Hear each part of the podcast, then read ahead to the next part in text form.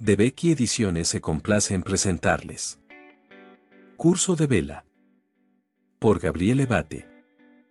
Se dice que la práctica de la vela es una escuela de vida, enfrentarse al mar en barco de vela es una experiencia muy formativa, además de divertida, que necesita una considerable preparación psicofísica porque la vela es esencialmente percepción y sensibilidad.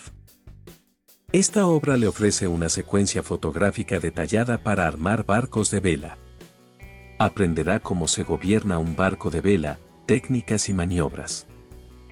La seguridad en el mar, elementos de seguridad, recuperación de un hombre en el mar. La vela deportiva, la preparación psicofísica del velista, la regata y las clases olímpicas. Los nudos, aprenderá a realizar los más utilizados. Un glosario con los términos técnicos. La lectura de este libro, con muchas fotografías y dibujos, le permitirá adquirir confianza con la vela y hacerle apreciar la satisfacción que esta experiencia le dará. La pasión por la vela nace así y no hay experiencias similares que puedan compararse a lo que se siente al navegar. En el curso me explicaban la técnica y la teoría, y a todo principiante puede parecerle que la vela es, sobre todo, estudio y conocimiento.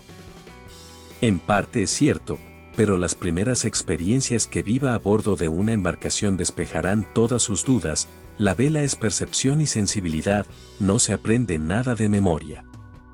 Al permanecer en un pequeño barco o en un gran yate, el navegante responde al viento según las sensaciones que experimenta, eso es la vela. Una expresión que se usa a menudo en las ceremonias oficiales de mi club, como en todos los clubes de vela, es la de recordar a los alumnos que la práctica de la vela no es un fin en sí, sino una escuela de vida. Al navegar en barco aprenderá a estar más atento y concentrado porque, con mucha frecuencia, se encontrará solo ante el viento.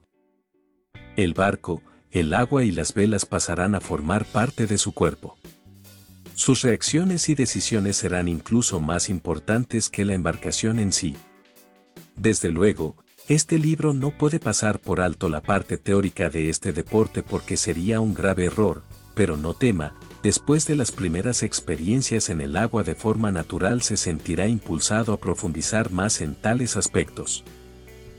La vela es para mí un deporte maravilloso y espero transmitir en este libro toda la ilusión que me impulsa a acercar al mayor número posible de personas a esta afición.